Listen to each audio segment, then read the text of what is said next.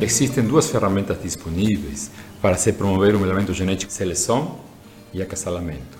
Quando o acasalamento ocorre entre indivíduos pertencentes a raças ou espécies diferentes, estamos falando de cruzamento. Seleção é a escolha dos animais que serão pais da próxima geração e quantos filhos lhes será permitido deixar. Já o acasalamento é um elemento complementar no processo de seleção.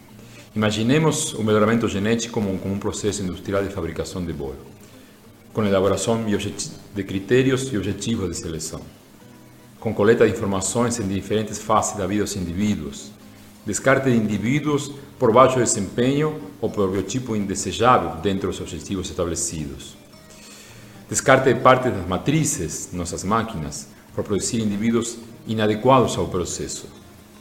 Obviamente, não dá para trocar todas as máquinas, mas dá para melhorar as futuras máquinas.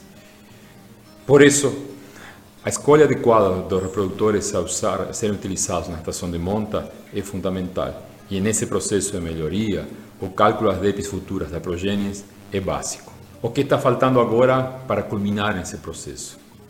A cereja no bolo, o acasalamento feito no corral. Observem que com o processo rodando ao longo do tempo, as matrizes em reprodução sofreram seleção quando produtos, pelo seu desempenho e pelo seu biotipo, e sofreram seleção ao longo de sua vida reprodutiva, pelo desempenho de suas progênies e aspectos reprodutivos.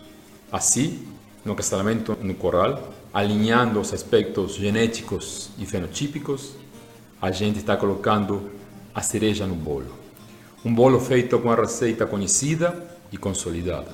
Agora, quando não se tem receita de bolo, quando não se tem um processo de seleção estabelecido, o acasalamento no corral passa a ser o mais importante no processo. Ele é importante para dar acabamento no produto, para ser o ajuste fino, mas não faz milagre.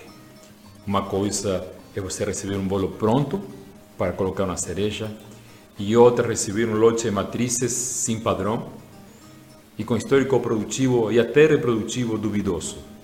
Tudo isso para fazer aquele bolo.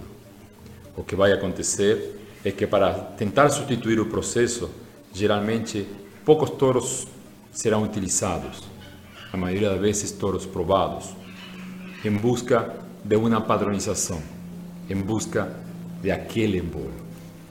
No processo de melhoramento genético, cada etapa tem sua importância relativa, desde a coleta até o acasalamento resultando num produto padronizado, mesmo utilizando numerosos touros, porque o processo nos permite isso.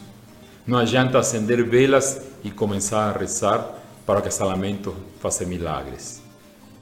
Tenha processo, estabeleça sua receita e coloque a cereja no seu bolo.